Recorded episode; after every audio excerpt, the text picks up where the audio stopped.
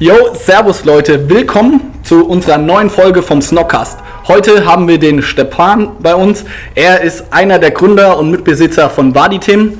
Vaditim ist eine, viele kennen es vielleicht Fly Club oder Pluggy, also eine Resale-Plattform für Sneaker. Dort könnt ihr all eure Yeezys, eure Off-Whites, also alle seltenen Schuhe kaufen. Er ist heute hier. Cool, dass du dabei bist. Freut mich wirklich. Danke, dass ihr dass ich hier sein darf und ich freue mich auch. Sehr cool. Felix ist auch dabei. Servus Leute, ja. Ich bin auch dabei, bin gespannt, weil ich ja in dem ganzen Thema gar nicht so drin bin und ja, bin gespannt, ein paar Insights äh, zu erfahren heute. Ja, Stefan, legen wir gleich los. Vielleicht kannst du dich selbst noch mal kurz vorstellen und was du so gemacht hast, was du aktuell, gehst du noch zur Schule, bist du Student, wie alt bist du? Ähm, ich mache mein Abi dieses Jahr fertig. Ich bin ein Schüler, wie gesagt. Ich bin ein Reseller und jetzt einer der Mitgründer von Wadi Team. Und der Wadi Team wird das erste ähm, Consignment Shop sein und der einzige in Deutschland. Sehr geil. Für was steht Consignment? Äh, Consignment steht dafür, dass Leute zu uns die Schuhe bringen können. Wir verkaufen für sie die und kriegen von dem Verkaufspreis 10%. Okay. okay. Wie hast du das Ganze, also wie bist du dazu gekommen? Du bist jetzt 18 Jahre alt? Ja. Verrückt, Leute, oder? 18 also Jahre. wie kommst du drauf, da jetzt irgendeinen Store zu öffnen? Erzähl mal kurz, wie das Ganze angefangen hat. Ähm, das hat alles mit 13 Jahren angefangen, wo ich gereset habe. Ich habe damals äh, für den Shanghai im September gecampt, in Jordan 5. Wie lange hast du da gecampt? Einen Tag, glaube ich. Also okay. Also eine Nacht. Ähm, ich habe für mich und meinen Kumpel gecampt. Ich habe beide Paare bekommen habe so einen zum Tragen gekauft, den anderen habe ich dann so behalten, weil mein Kumpel den ich wollte. Habe den ins Ebay reingestellt, ist für 500 irgendwas Dollar äh, verkauft worden. Natürlich, dann kamen die Ebay-Gebühren, bla bla bla. Und für wie viel hast du ihn gekauft? Für Retail 160 war das, glaube okay, ich, oder 180. Also das ist schon ein paar, paar Euro ja, ja. deine Sache. Und dann dachte ich mir so, hm, hier steckt schon was drin. Und dann habe ich mich ein bisschen reingelesen, war ein schlauer Fuchs, habe rausgefahren, ich, also rausgefunden, dass ein ähm, Air Yeezy 2 Platinum ein Jahr davor rauskam, glaube ich, war das, oder der Solar Red. Da habe ich mehr und mehr mich dafür interessiert. Und dann habe ich 2015 richtig durchgestartet. Okay, nochmal für die Erklärung für alle, die nicht so im Sneaker-Game ist. Also ein Reseller bedeutet, dass man entweder halt campt, wie der Stefan, für einen Schuh, also ein, zwei Tage vor dem Store schläft, je nach Schuh, wie krass der halt ist. Dann kauft man den für Retail, wie in dem Fall jetzt für 160 Euro und du verkaufst ihn dann halt teurer weiter für 500 Euro und sonst was. Und so verdienst du halt dein Geld. Ist richtig, aber früher war es viel einfacher als heute. Okay. In welcher Weise? Gibt mehr Konkurrenz oder? Ähm, ja, also damals, ähm, ich habe Kumpels, sehr gute, mein bester Freund jeweils, den Air Yeezy 2. Er ist einfach zu Nike Town gegangen und hat sich den geholt. Er musste ja. nicht campen, nichts. So, da gab es keinen Hype, da gab es nichts so. Und mit dem, seitdem äh, Kanye bei äh, Nike unterschrieben hat, ist der Hype so explodiert, weil Leute haben verstanden, hm, man kann damit Geld machen. Ja. Krass. Also nur um euch das mal vorzustellen, was du gerade gesagt hast, der Nike Air Yeezy, da war Kanye West noch bei Nike und der hat, was hat der Retail gekostet? 200? Ja, 220 oder so. 220 und inzwischen der geht für, oh, teilweise war der bei 5000 oder so. Ja, aber der Preis ist zwischendrin gefallen, jetzt ganz einfach für 4000 Dollar loszuwerden. Stell dir mal vor, der ist einfach damals vor 4, 5 Jahren in den Store rein, hat den gekauft und mhm. oh, verrückt. Und dann ging es weiter, also dass du halt neben deiner Schule bist du immer am Wochenende hast du gekämpft für irgendwelche Sneaker, hast bei Raffles mitgemacht, online versucht die Dinger zu ähm, kaufen und dann hast du sie wieder weiterverkauft. Ja, da waren die Raffles noch nicht wirklich so weit entwickelt. Da gab es auch wirklich keine Raffles. So gab es nur, glaube ich, nur bei Soulbox und manchmal konnte man so online mitmachen, aber sonst musste man immer campen dafür. Aber das konnte ich halt nicht, wegen Schule, wegen was auch immer. Klar. Deswegen musste ich immer ankaufen und dann weiterverkaufen. Okay. Also, das war meine Strategie so. Du hast gesagt, 2015 hast du richtig angefangen. Ich habe keine Ahnung, wie so eine Größenordnung. Wie viele Schuhe hast du dann im Jahr ungefähr angekauft und wieder verkauft? Im Jahr? Ja. Ich glaube, ich, also ein Monat, das weiß ich noch ganz genau, das war September 2050. Da habe ich bei DHL online über 300 Paar frankiert. Verrückt. 300 Paar im Monat. Ja, das kann man noch in meiner Statistik sehen. Krass. Bei DHL. Und wie hast du die angekauft? Bist du dann immer, wenn der Schuh, sage ich mal, so wie heute, ähm, samstags ein Schuh rausgekommen ist, bist du dann vor den Laden gegangen, bist dann zu allen, die gekannt haben, hin und hast gesagt, ey, ich kaufe dir den Schuh für, keine Ahnung, 20, 30 Euro mehr ab? Äh, nee, weil ich war immer so ein bisschen nervös. Deswegen habe ich mir einfach ein Blatt Papier genommen und drauf, ge drauf geschrieben und dann sind Leute zu mir gekommen. Deswegen. Richtig geil. Okay. Und dann, wo hast du sie immer verkauft? Immer Ebay, in äh, Facebook-Gruppen oder wie war das damals der Fall? Ähm, meistens eBay, weil es war wirklich die einzige Plattform, weil es, Flight Club wurde, glaube ich, erst dann eröffnet. Ich, ich kenne natürlich nicht das Gründendatum von Ja. Flight Club, aber so eBay und meistens so durch WhatsApp-Gruppen. Okay, sehr geil. Oder was war das nicht? WhatsApp, sondern so Facebook, aber das russische Facebook. Okay. Das nannten wir äh, Vkontakte und dann habe ich dort durchverkauft oder Facebook auch. Okay, wie würdest du damals deine Kunden einschätzen? Waren das irgendwie hier Fans in Deutschland oder hast du die eher immer nach Asien verkauft oder nach Russland? Äh, nee, ich würde sagen, dass 70% meiner Kundschaft in, aus Deutschland kam und restliche 13 waren aus Amerika, Russland, richtig viele Städte, sagen wir so, oder Länder besser gesagt. Okay, krass. Was hat deine Familie oder deine Eltern dazu gesagt, dass du da die ganze Zeit Schuhe verkaufst? Weil du warst ja 13 Jahre, das ist ja ganz verrückt. Mein Vater meinte, ich soll mir ein Hobby suchen. Was hat dich davon aber, also du hast dich ja nicht abbringen lassen, hast du so krass, also du hast ja richtig viel Geld damals schon verdient, aber warum hast du das Ganze angefangen? Hast du für dich so voll das Business gesehen und hast du auch schon mit 13 so gedacht, ey krass, damit kann ich irgendwann mal meine Familie ernähren? Oder war das einfach nur, ey, es hat irgendwie Spaß gemacht, das war dein Hobby und du hast es halt so vor dich hingemacht?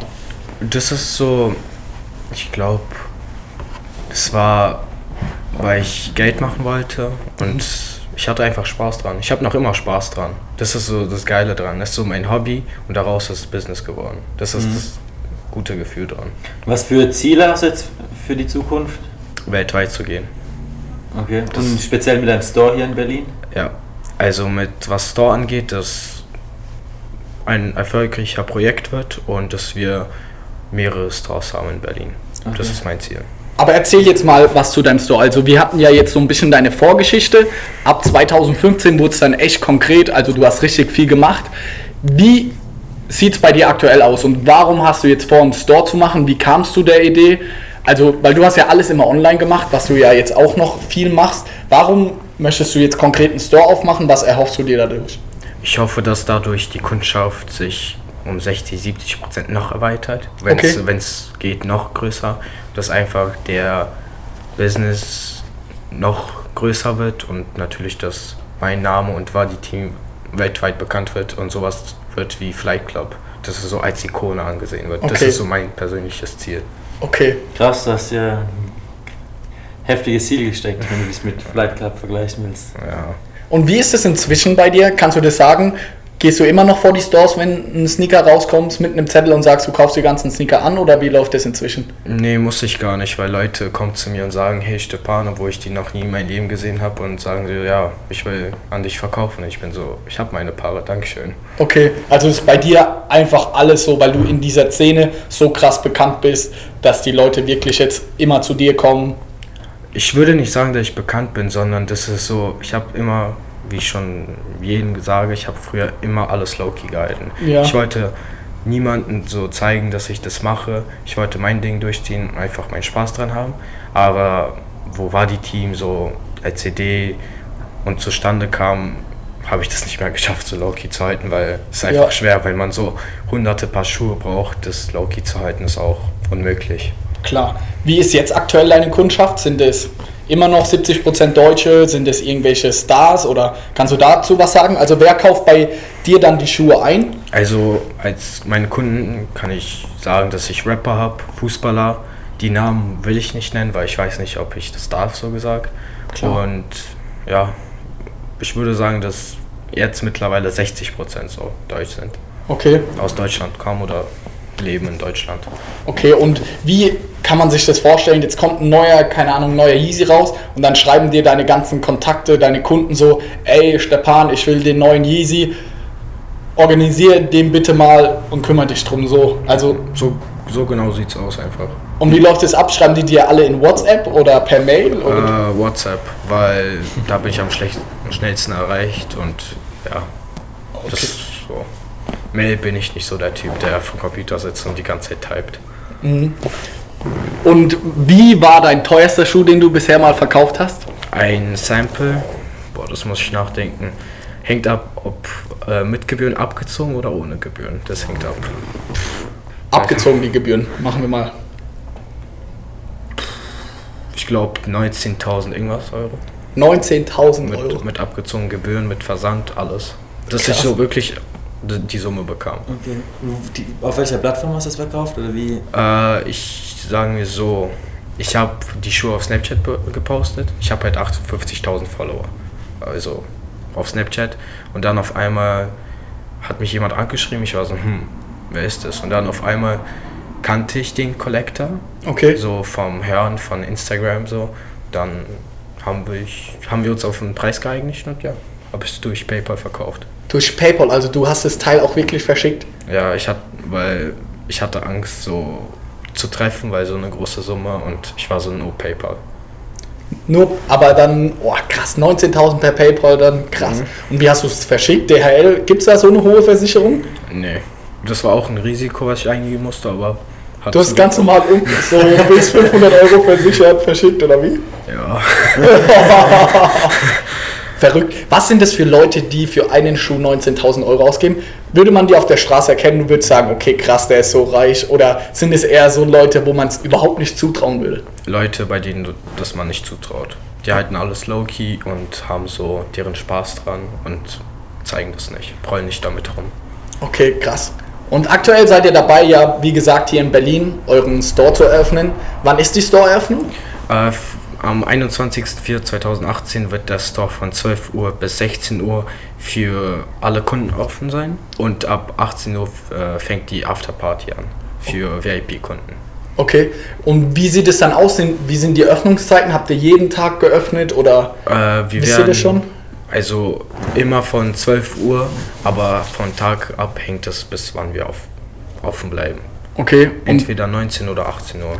Und dann kann jeder mit seinen Schuhen bei euch vorbeikommen und sagen, ey, ich würde gern meinen Yeezy, den ich bekommen habe beim letzten Raffle, würde ich gern verkaufen. Und ihr guckt euch den dann an. Also wie ist da der Prozess? Macht ihr dann einen Legit-Check direkt im Store oder lässt der Kunde dann den ähm, Schuh da? Wie läuft das alles ab? Also es hängt natürlich ab, wie viele Leute kommen, weil wenn auf einmal 200 Leute da sind und alle in Yeezy consignen würden, ich muss so die Mitarbeiter oder ich persönlich muss ja den Schuh erstmal checken, damit wir keinen Fake verkaufen. Macht ihr das direkt vor Ort? Äh, hängt ab, wie viele Schuhe oder Okay, was klar. reinkommt, hängt einfach von der Menge ab.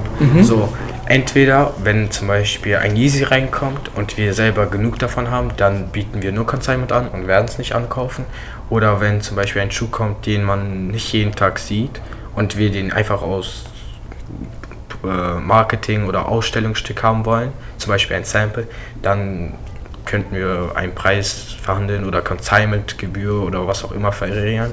Das hängt natürlich vom Prozess ab, aber wenn jemand zu uns kommt, wir gucken den Schuh an, sagen unseren Preis, falls wir den ankaufen wollen und dann sagt der, halt der Verkäufer ja oder nein. Und bei Consignment sieht es halt aus, wir schlagen was vor, sagen unser Prozentsatz ist X, die Summe X und ja.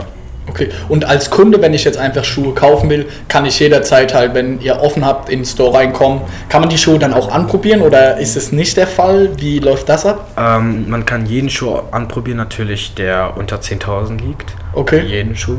Äh, immer den linken, weil der rechte wird nicht so anprobieren gegeben. Okay, hat das irgendeinen Grund? Nicht wirklich. Okay. Okay, also links kann man dann anprobieren, ob die Größe passt. Ja. Darf man die Schuhe dann auch in der Hand halten oder? Ja klar. Man Also- kann auch die Box angucken, man kann wirklich alles machen.